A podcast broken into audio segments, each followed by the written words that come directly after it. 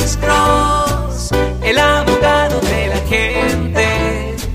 Cuando te de repente, Alex Cross te ayudará. Bueno, soy el abogado Alexander Cross con otro segmento corto de Duda Irrazonable con el abogado criminalista Alexander Cross. Pues recibimos, nosotros recibimos una, un mensaje en nuestra página de Facebook Live, doctor Alex Abogado. Señor abogado, mi hijo está sirviendo tiempo en un hospital mental y yo recibo, pues mi hijo es mejor decir, mi hijo recibe asistencia pública, pero yo siendo su conservadora he estado recibiendo los cheques, pero todavía yo estoy recibiendo los cheques aunque él ya no vive con mí y está en el ese hospital. Yo quiero saber si yo todavía puedo recibir esos cheques. Ah, pues aquí está mi respuesta. Número uno, si su hijo que tiene problemas mentales ya no vive con usted ahí, usted no tiene el derecho de continuar de recibir esos cheques de bienestar o de asistencia social.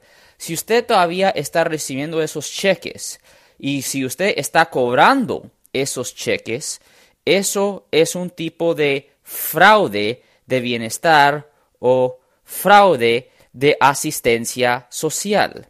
Debajo del Código de Instituciones y de Bienestar, sección 10980G, eso es un delito mayor que trae una pena potencial de tres años en la prisión estatal. Usted no tiene el derecho de cobrar cheques de bienestar si la persona a quien corresponde esos cheques ya no vive ahí en la propiedad con usted. Pues esto era un segmento corto de Duda Irrazonable con el abogado criminalista Alexander Cross. Siempre nos pueden oír todos los martes y viernes a las 12 y 35 en la grande 1010 AM radio y también nos pueden oír todos los jueves a las 12 del mediodía en La Caliente, la 1370 AM Radio, respondiendo a sus preguntas con respeto a los casos criminales y si alguien en su familia o si un amigo suyo ha sido arrestado o acusado por haber cometido un delito aquí en el área de la Bahía, nos pueden llamar al 1-800-530-1800.